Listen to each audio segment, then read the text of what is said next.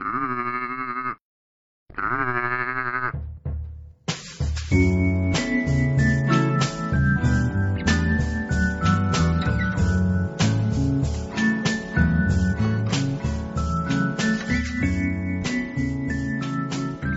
家好，欢迎来到车内放羊的在伦敦散步才是正经事系列。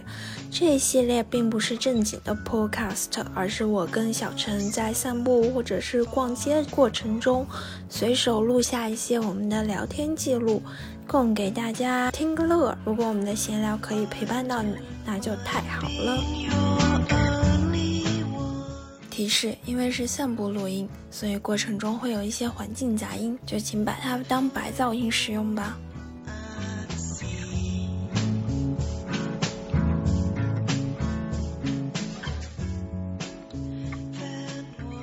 巴塞罗那的狗腿都特别长，我没有拉踩伦敦狗的意思，但是他们的腿就是比伦敦的狗长。你上次跟我说过了，我我上次跟你说说一遍，我上次跟你说你应该找一个同品种，比如说腊肠，然后你对比巴塞罗那腊腊肠跟伦敦腊肠谁腿更长。我不管，我我我就觉得他们的腿长。那可能，那可能就是跟自然进化有关吧。可能是我的主观感受。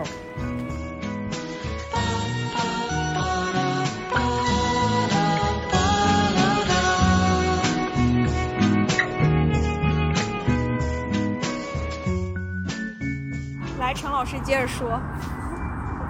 我说，你说如果一个人他的一生完全都没有遭受过不公平的待遇，会是什么样子？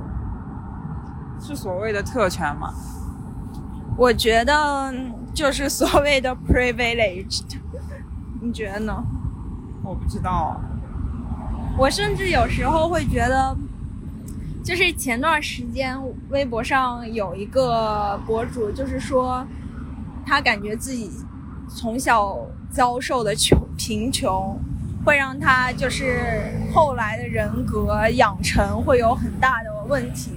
然后当时我又转了一下嘛，我又转了一下，我说我觉得我长大的标志就是从很很自卑、很小心翼翼的穷，变成了正大光明承认自己穷。然后，但是就是转发完之后，我发现很多人都转发了我那条，然后我就开始想了，我说我说我真的有资格说自己穷吗？就是我。在我这个同同伴同年龄，我平时玩这些人中间，确实我是很穷的，呃，或者说我遭受了一些不公平的待遇。但是你要是放到中国十几亿人口里说，那我肯定是相对遭受不公平比较少的。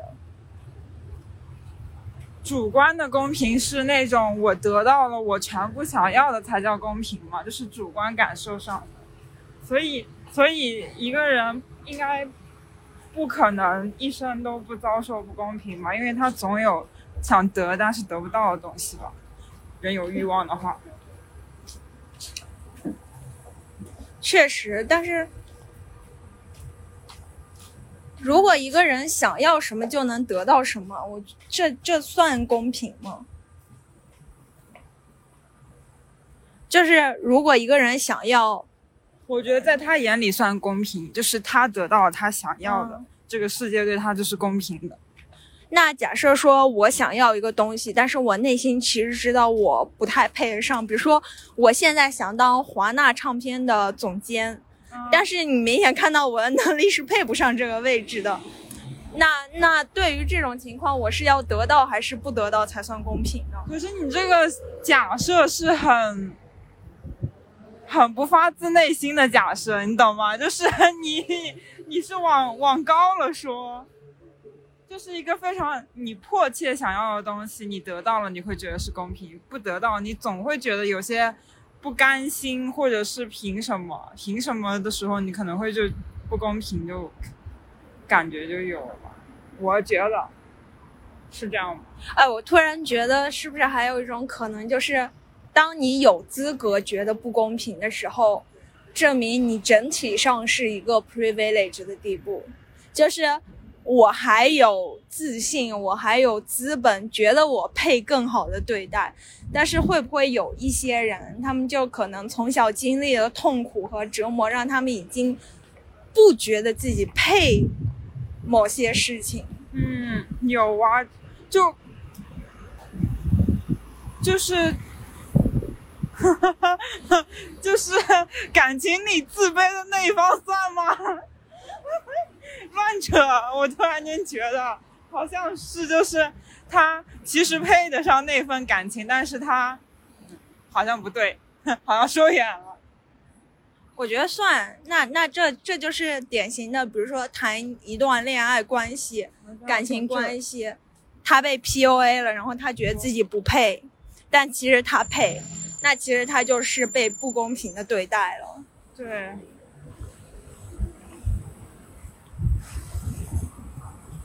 我觉得走路时候走路的时候想说的话总是特别多。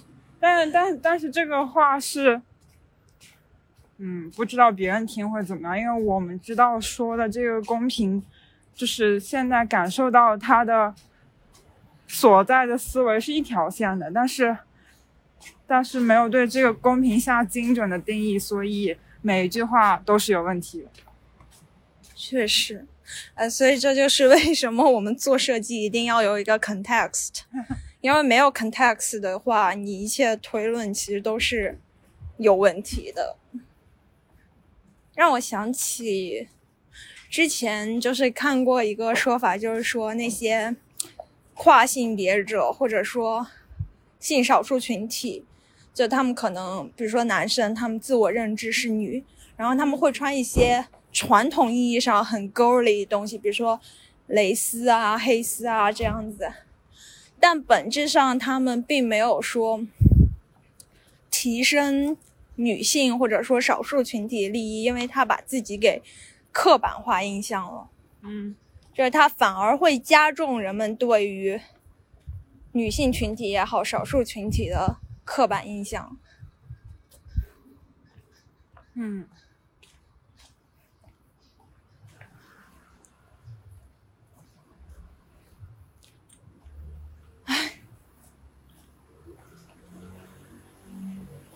我还是想录吐槽 RCA 的节目。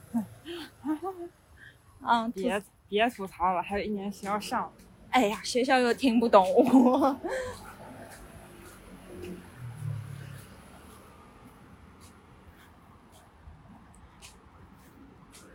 我觉得这条路特别好看，嗯，这条路是可以回你家的。是走过去就是那个荷兰公园，那从这边走吗？应该是这儿转吧，呃，这儿转，反正都能走得通。反正方向是一致的就是了。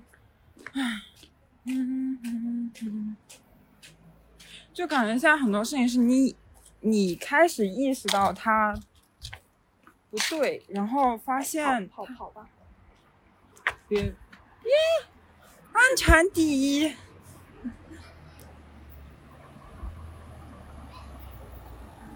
你说，我们啊，我们放着红绿灯不走，非要穿马路，对不起，伦敦红绿灯实在是习惯了，习惯了。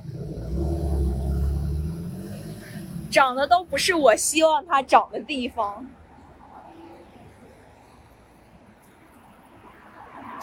所以去欧洲会感觉非常的亲切，因为他们的马路跟国内是差不多的。哦吧，跑跑了跑了，这次是真的跑了。我是说，感觉现在就是你开始意识到有些事情不应该这样，但是你没有改，你没有，你完全没有能力，或者说，嗯，就是那个趋势好像已经变成不可逆了。包括你说的，就是那些，嗯、男生会去穿穿很 girly 的东西。好难说啊，它也不是一个不对的事儿，但好像，嗯，我不知道我在说啥。我我有我有 get 到一点，我就觉得无论是哪种评判都不能聚焦在个体身上，你不能说一个人比如说一个跨性别者，他喜欢穿那种很传统意义女性化的东西有什么问题？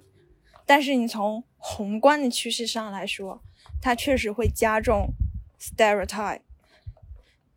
就我之前看那个社会学入门，它也是，嗯，它应该是有三个学派，然后其中一有两个就是宏观跟微观之间的。我还想，就是如果有人去整理这门学科，他要怎么去做一个整合？还是说他就应该被分成这两个视角？然后大家在考察这个社会的时候。就是要跟过山车一样，就是现实生活就是那个地面，然后微微观视角就是你冲下来看的那一刻，但是宏观视角是你在天上飞的那一段，然后一直呜呜呜呜。我觉得照这么说的话，就做到最后，你真的会。就是觉得自己应该学佛学，就是你要做一个菩萨或者佛祖，就是你对世人只观看，但是不评价，就你没有憎恶，也没有喜好，你只是观察。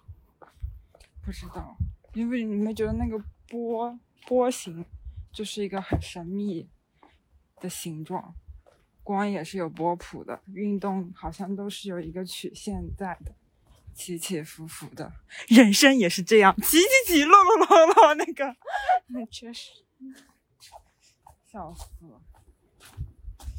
但是我觉得，怎么说呢？就很多事情，其实真的不是说你缺一个机遇，你缺一个风口啊。也有事情是确实你赶上了风口。但我觉得，对于大部分人来说，就是你一定要量变到质变，就你一定要持之以恒做一个东西，最后你就会赶上一个，不好说。也有很多人一辈子怀才不遇。对，就是他们那个时代就是一个下降的时代，这这就不是他自己的事儿了，是这个。那你说这算命还是算运呢？这算命，一命二运三分水嘛。嗯，开始起个卦吧，咱们开始起卦了。抓一只乌龟过来，快点烧一烧龟壳。嗯，在这儿抓乌龟，我们应该会进局子吧？会吗？不知道。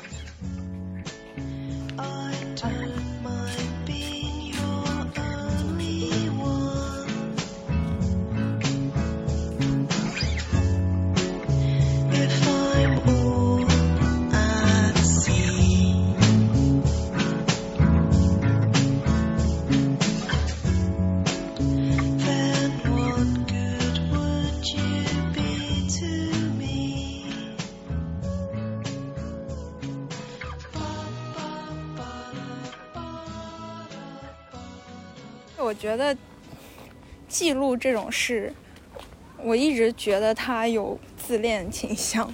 就是你记下来的东西，你录下来的东西，可能真的只有你自己 care。你觉得你在打开这个录音键说这段话的时候，你是说给我一个人听，是说给你听，还是说给你想要他们来听的那群人听？我承认，我就是在对着幻想中的人讲话啊！我对着幻想中。的人讲话，就一方面 我想跟你聊，一方面我也希望别人能听到，但是我又知道，就是让别人听到并且产生共鸣这种事是不太可能的，因为没有人会浪费时间听另一个人讲碎碎念，所以我觉得这种事就是 知其自恋还要为之，嗯，挺好的。至少还，至少还是爱自己的表现，就是觉得自己应该可以得到回应。我，我之前做东西的时候，就是，就是会会想说，嗯，会不会有人就是明白，或者是会给回应？我就是，我现在有一点点割舍掉这部分期待，就是。最低的限度就是我自己好像把该说的说完了，我的使命或者说我该做的事儿就完成了。之后的事情，我觉得如果我自己有太多的期待，我会接受不了后面的那个期待落空带给我的负面情绪。我不想这样子，所以我就不不期待，所以我就随缘吧。确实，就，但但是从另一个角度来说，因为我一直在写公众号嘛，然后我公众号其实也 没几个人看，但是我发现就是这种行为，虽然没有人什么看，虽然我内心期望有人看，但实际上没人看，但我还是做了。但是这么长一段时间下来，我会觉得，当我不写公众号，我这段时间没有写东西的时候，我会觉得我这段时间的人生过得有点乱。嗯就他没有产出，也没有自我总结，也没有自我的输出，有点像那种，别人是通过信仰来约束他们的行为，你是用公众号、用大众对你的，哦，你是用阅读量来 来约束你做一个好人，做一个生活有意义、生活充实的人。我觉得也不是说通过阅读量来约束我做一个好人，我觉得就是。用输出倒逼自己在现实生活中做一些事，就是当我，我觉得一个贴形容贴切吧，就是我们现在做事就好像做一份没有人会看的工作周报。嗯，就你的领导其实不会看你的周报，你的同事也根本不鸟你的周报，但是当你写完周报的时候，你确实会知道自己最近干了啥，有啥做得好，有啥做得不好。有点像，像 tutorial 之前要写的那个表格。什么？就真的没有人会看，也没有人会 care。但是你最起码用自己的东西去给自己做了一个沉淀。而且我觉得输出这种东西是要练习的。就你练多了，口条自然就顺。你说多了，自己效率就会高。So，确实。所以我感觉大家还是会，就是定期回顾自己做了什么吧。就是你的方式是写公众号，也挺好的。文字工作者的日常小锻炼，就跟人家写毛笔字的天天练练笔一样。对，一样也不太一样，差不多，是这样子。就做播客其实也是嘛，就你把自己这一阶段，就好像我们现在是二零二二年八月，我跟陈老师聊女性主义的时候是这个想法，那可能到二零二六年八月，我跟陈老师聊再聊女性主义的时候，我们两个已经都发生了变化，所以这就是。这就是史史料记载的重要性吗？就是那些文物跟考古的重要性吗？对啊，对啊，哎，你记不记得，就是去年这个时候，咱们俩腾讯会议的时候，你说过一次，你说你不理解，你不理解那个考古和考古挖掘那个重要性在哪里？我我当时。可能迷惑的点是为什么就是，就是不是因为他的工作，而是因为他的，就是他他能卖那么多钱，为什么就是这个很迷惑？就是大家在就是拍卖啊、竞价呀，到底是在为了些什么？我感觉那个是不在于它的文化意义上，在于它带来的经济效益上，我很迷惑，就是到底在为什么呢？对，我不理解他们那些收藏家，收藏过来据为己有之后，因为我没有那那么多钱去拥有这些东西，所以我感受不到仇富，也不算。因为我记得当时你说完之后，我当时的给你的反馈就是，我觉得这就是一个以史为鉴的东西。嗯，就是，但是我不知道你当时的意思是说它的经济价值。我当时我也不知道是什么意思，我又觉得有一点点疑惑。你看，如果我们当时那个录音存留下来，我们现在就可以回顾了。就是你那段儿，我们当时其实大部分内容那一次聊都都总结到我们的聊天室了。但是就考古这一段没总结，因为我们当时聊太含混不清了，就是我整理文字稿的时候也没有办法很好的还原当时的讨论，我就没有整理。问的人也不清楚，主要是我的问题，我也不知道我在问啥，我就是当时有一些疑惑。呃，我其实觉得，如果我们有一个好收音装置的话，走路录播课是很好的。攒钱买那个怎么念？R O D E 那个收音的 Rode 吗？但那样收音，我岂不是还要跟现在一样，就手里拿个麦，然后又不，他那个麦是可以夹在衣服上的。不是，那咱们俩呢是一人夹一个吗？对呀，对呀那不。是重合了吗？他应该不会吧？就是分别录进去。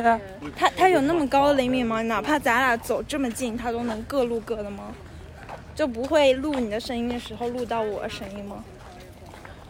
如果录到会咋样？不都在一个空间里吗？因为你两个，你我录一个音轨，你录一个音轨，两个音轨合到一起，就是我讲话的时候，你那边音轨还有声音，就你那边麦也录到我的声音，就会有一个回音，很小的一个回音。不知道哎。咱们就是说，目前也是买不起那个设备。找个凳坐一下。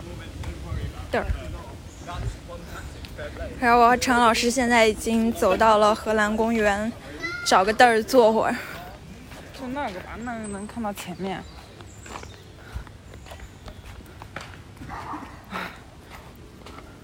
今天又是背了一袋子的东西，然后也没用啥。你就下次紧急教训，就来我家就别带东西了。万一不带东西，那天想干点啥呢？那不是有我的电脑吗？咱们就是说，好嘞，坐一下，坐一下。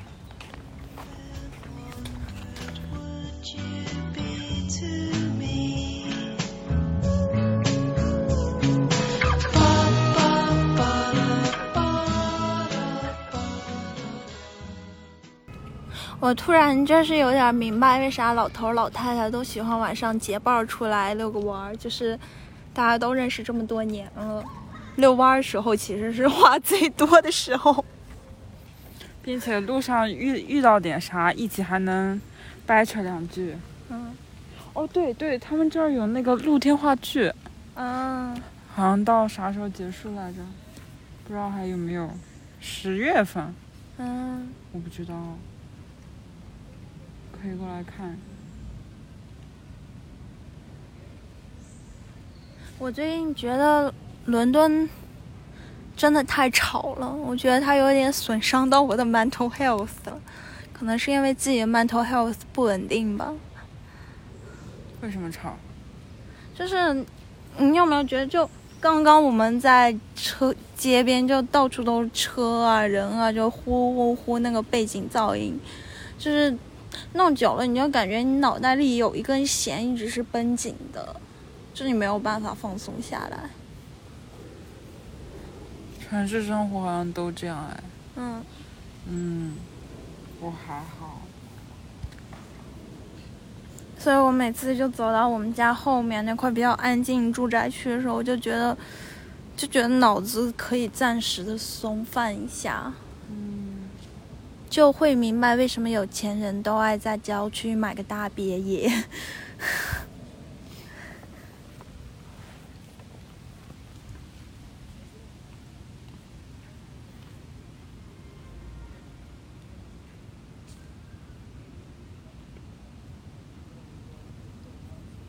有钱了就回家，回老家，包一个山头，自立为王。包一个山头，造一个小小的四合院子，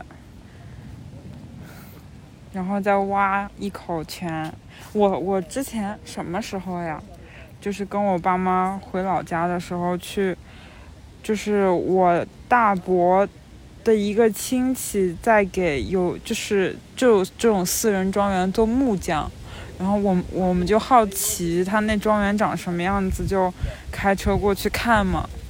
我刚刚的描述就是那样子的，就是自己住呢，造一个四合院，然后呢，天井就是那个下面池塘，就是挖挖两个水塘，种点荷花，出门口呢再挖一个有泉眼的地方，再造一个小的那种洗浴池，也可以半当井，然后后面再那个你喝水跟洗澡用同个水呀、那它因为它是活水嘛，所以你 你过一段时间它就流掉了呀。嗨，啊，make sense，make sense。然后后后面自己造了一个网网球场，然后在后面是一幢专门给客人造的两层的，哎，两层还是三层？三层陈老师建的是度假村，没有，他那个房就是那个体量没有很大，就是自己住，然后就是山上再挖一条晨跑的道啊，哎。山上挖一条晨跑的道，修路你都修了，架不住人家自己有钱啊，人家就 修了，啊。真不错，那种小日子过的。哎，我我最想过的生活就是我小时候特别看安房直子的童话嘛，然后他有一个童话就是说这个主人公他去山里住了一幢小木屋，然后小木屋有一个天窗，然后天窗外面就是你可以看到一棵树，嗯，然后就一个人住，嗯、很小一个木屋，然后每天晚上那个树影就会落到你的床上。就我就不要什么洗浴池啊，这些都不需要，就但抽水马桶一定要有。我最小的时候，我老家还是那种木头结构的房子的时候，就是院就是家嗯门前就是竹林嘛，就是两层楼的房子，早上那个木头窗户推开去，前面就是竹林，就很漂亮。但是那个房子是真的很破，非常的破。这就是陶渊明的生活吗？嗯，终于明白为什么大诗人都要归隐田园了。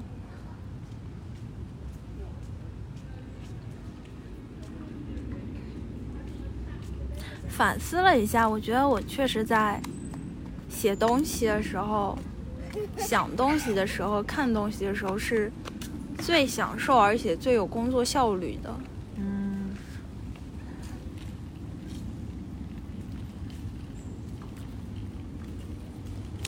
但是怎么把自己这种工作效率，就找到一个工作让我有效率，这就是个问题。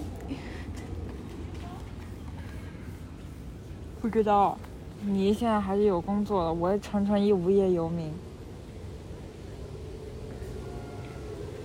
我觉得不跟自己兴趣或者说不跟自己专长完全契合的工作，其实就是一个打工。那还挺好的，就是你完全的打工，那你可以把你的工作跟生活分得很开，挺好的，嗯，挺好。但是你其实很难找到一个你可以把工作和生活完全分开，同时赚的钱还足够让你有有精力、有有有资金去搞你的爱好。现在好像很难，嗯，现在就是很难。因为我觉得你任何一个工作做到越高层，你越需要投入更多的精力，你越需要把你的私人时间给挪出来奉献给工作。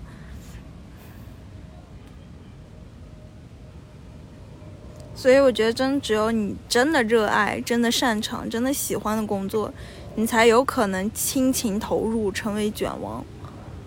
我好像记得之前是不是有一个女警察写小说被举报，然后被开了？你是在警示我什么吗？没有。没关系，我有纹身，我不会进国企，就是已经杜绝了国企开除我的可能性。嗯，事业单位不能开除我，因为他们压根儿就不会招我。嗯，不知道。哼，我最常说的口头禅不知道，可能吧。从另一个角度，这证明什么？我觉得就是这么说，说明你的脑海中进行了非常辩证的思考，就你把双方的观点都想到了，得出的结论就不知道。大智若愚，可能就是这个意思吧。那我可能只有愚吧。不能这么说，不能这么说。大智若愚、大器晚成这种话，咋的？这是要赶我们走了吗？不是吧？可能有有什么小孩在搞破坏之类的。有辆看似警车的车在缓缓朝我和陈老师驶来，是不是真的要？并且停到了我们门口。Hello，That's your nearest exit there, or that one down there. OK，would like to Go that way. Yeah，真是赶我们走的，可能吧。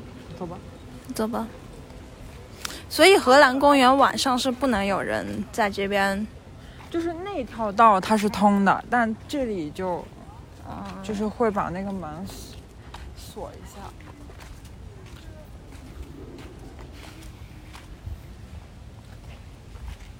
之前有人跟我说他在 High Street 上经常遇到贝克汉姆，我说那是因为贝克汉姆家就在荷兰公园旁边啊。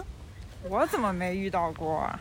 有可能你遇到了，但是他穿的可能比较随意，而且你也不是很 follow 他，你就没认出来吧？有可能吧。他家应该在那个方向，就是那边有有一排屋子，就是那种看起来没什么人气的那种豪华大别墅。对他家上次应该是个豪华大别墅。上上次我晚上散步走过那儿，那还有一辆保姆车，旁边还配俩保镖的呢。那可能就是贝克汉姆的车我。当时也是这么想的，然后我面不改色的走了过去，假装一点都不好奇的样子。确实我也没看到啥，但那条路上基本上没没什么人，也没什么车，但路还贼宽敞，这不是浪费吗？这不是。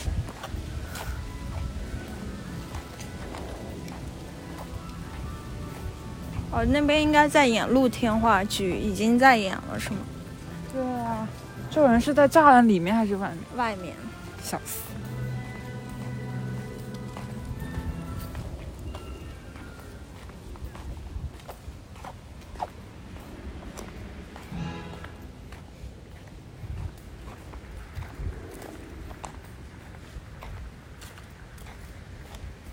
我可能想二十二十九号八文家，二十号我想去德国看那个卡卡塞尔文献展。你看没，你看完正好咱不就又有素材录了吗？你是我的眼，带我环游欧洲。嗯，好好，我我本来你刚才说二十的时候，我是以为你要跟我谈人生，就是我二十几岁的时候我要去做啥事儿。我我正想说听一下你打算你在你二十岁的最后几年要做点啥。笑死！二十岁的最后几年，二十岁，二十岁要挂了吗？去看一下，然后，因为就是他五年一次嘛，就意味着我下次再看他的时候，我就要三十了。卡塞尔文献展，卡塞尔是啥？卡塞尔是德国的一个城市。嗯，是的，它是展出什么？是展出这个城市的历史文献吗？嗯，不就是，嗯，今年的策展团队它是一个印尼的团队，然后它可能，嗯，东南亚文化会稍微多一些，但它总体来讲还是一个，就是挺全球文化的一个展览。它跟威尼斯双年展差不多，但是它那个就更偏向于 document 的那种，嗯然后更侧重于策展，嗯，嗯，就是更可能没有太多视觉上的东西。我看就是介绍大概是这样说，我看他们有些人写的反馈，没有那么好看，但肯定它是有意思的，就是需要需要静下心来看的一个展览吧，我觉得。嗯我现在确实觉得，就是因为你说去德国看文献展嘛，嗯我就突然觉得这个语言确实能塑造人的性格。就你用不同语言的时候，你的人格真的是在变化的。我们班那个德国同学讲英语，他是没有调调的，就是感觉他没有感情，他就是嘚嘚嘚嘚嘚嘚嘚。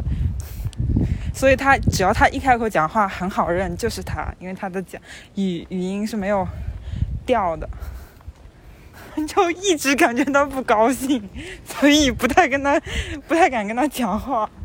我我不是很能明了他的情绪状态。但是我们班那个德国同学，就是他爸爸是在毕业典礼上坐在主席台上的人，这段是可以播的吗？这段是可以录进去的吗？然后，然后就是他收了我我们班另外一个就同学，呃，是他哥哥还是他妈妈收了他的一个作品嘛？然后就是好像他们之前有视频，然后那同学看到他家里就是那种城堡的样子，就是满墙的画，然后然后给他展示说啊，你的东西可以放在这里，这里就是类似于这样子。咱们就是说不熟啊，跟这种有钱人就是不熟。那说起来很好笑，就前两天我们我们我跟我们班几个朋友出去玩嘛，然后就大家就说起来我们班谁家最有钱，然后就大家就就当然甩的都是除我们这些穷人之外的同学啊，然后就说啊谁谁谁家里 literally 有一座城堡，谁家里有马场，然后谁家里在法国有一个酒庄，然后最后啊我们就有一个朋友说。我你们知道吗？现在我已经对钱没有感觉了。然后我说您这就跟马云说不是爱不不爱钱，然后撒贝宁说北大还行，刘强东说不知美丑，然后今天还有你说对钱没有感觉。但该说不说，我们那个德国同学人还是蛮好的，就他最后在负责我们整个展览，就是有帮老师策展呐、什么的。那这种同学算不算你刚刚说过的人一生都没有经历过不公平对待人？他只是在经历我眼中的那种公平当中的获利方，可能他也会也也会觉得自己有不公平的时候嘞。辩证。唉话不能说死。这就让我想起，我不知道你前段时间有没有看过，就朋友某一个公众号发的，一个美国留学生在发的叫，说的就是你，broken middle class kid，就是说，呃，虽然我能在美国上起学，但是能蹦得起几千块一晚的迪，然后但是我可能买不起一个奢侈品包包之类的。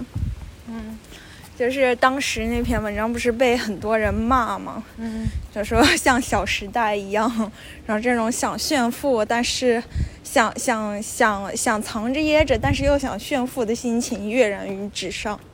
但是我当时在想，那 可能从他自己本身的角度，他确实在为了买不起一个奢侈品包包而难受。但是你要是放在所有人力，你就会觉得他真的是享尽了 privilege，但是却不自知。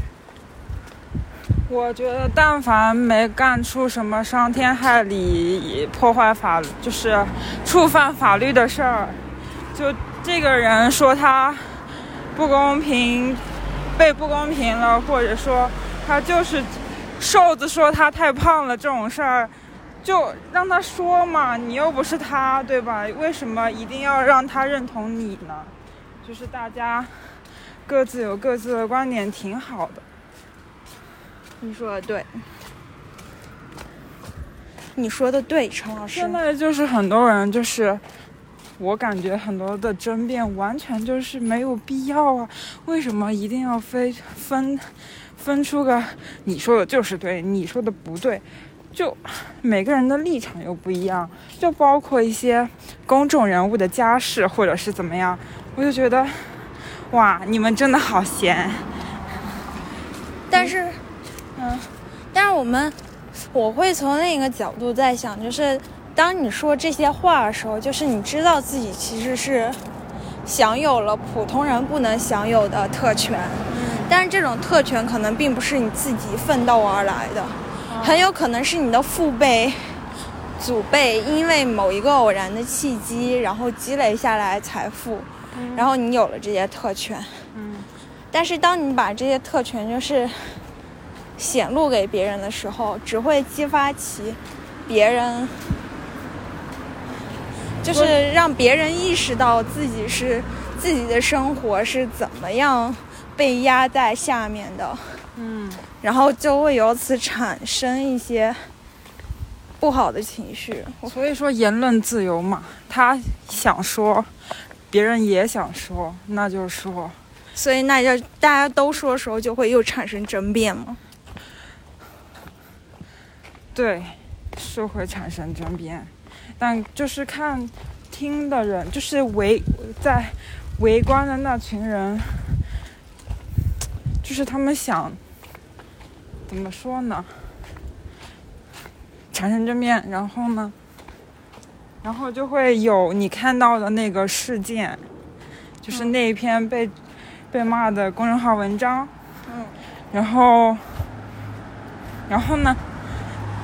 没有然后了，我觉得，然后我后来还继续看那个公众号，然后他还在写嘛，他好像也没有对这件事做出太多回应，其实就是几个在上本科的小，也不能叫小朋友，差不多的同龄人，大家在一个公众号上发一点自己留学啊、生活啊各种的感慨，然后我觉得就是。当你把他后面再发的东西看完之后，你会对这个人有一个更为立体的认知。我我的话，我就直接很很自然的带入到我身边的人了。我身边就确实有这样的人，嗯然后他们其实家境也很好，然后但是他们确实会为了，比如说别人能被爱马仕，我没买爱马仕，我我不高兴，我自卑，我觉得命运好不公平。但是在现实生活中，我会和这样的人做朋友吗？不一定，但是我也不一定会说我在现实生活中就对他横眉冷对，骂他你这个享有 privilege 的人。我觉得就是投射到真实的人身上的时候，你就会觉得 OK，那是你的事，不关我的事。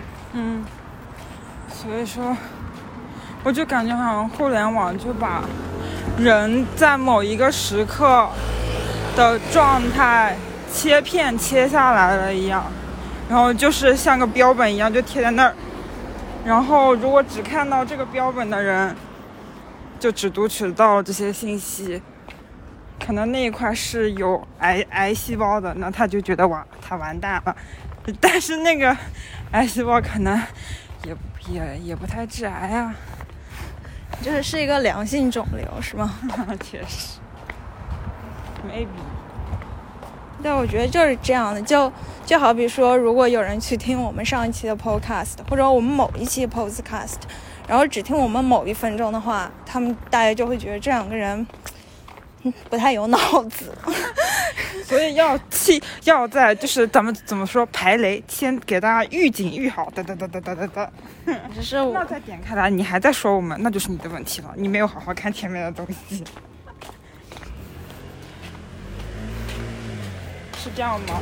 这样可以预可以就是在在那种就是灾难来临的时候减减轻内心的伤害吗？这就是现在我们经常说，现在人说话之前恨不得自己先帮自己排一百个雷，就是排的雷比自己真的想要说的话还多。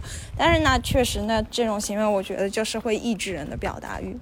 我一想到我我要说个这个话，我还要写个几百字来解释啊，我没有要扫射大家，我没有要批评什么，我只是说一下自己的感受，其实很累。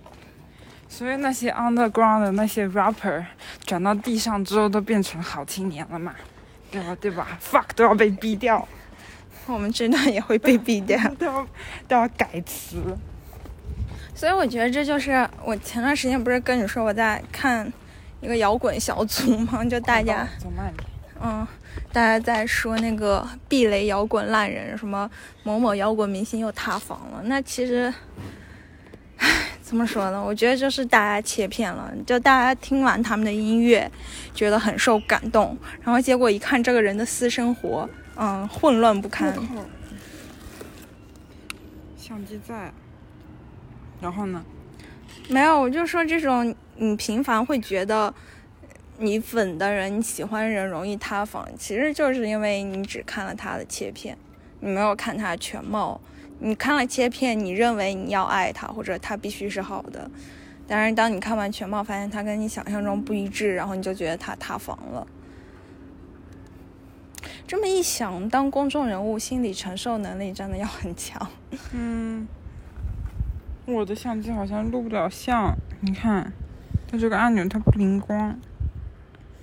这意味着你就要买一个新的 DV 了。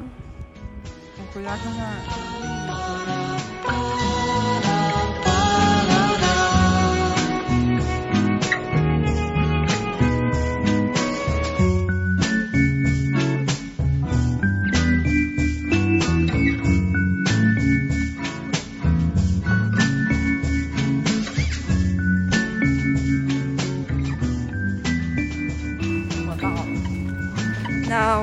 拜拜，拜拜。拜拜。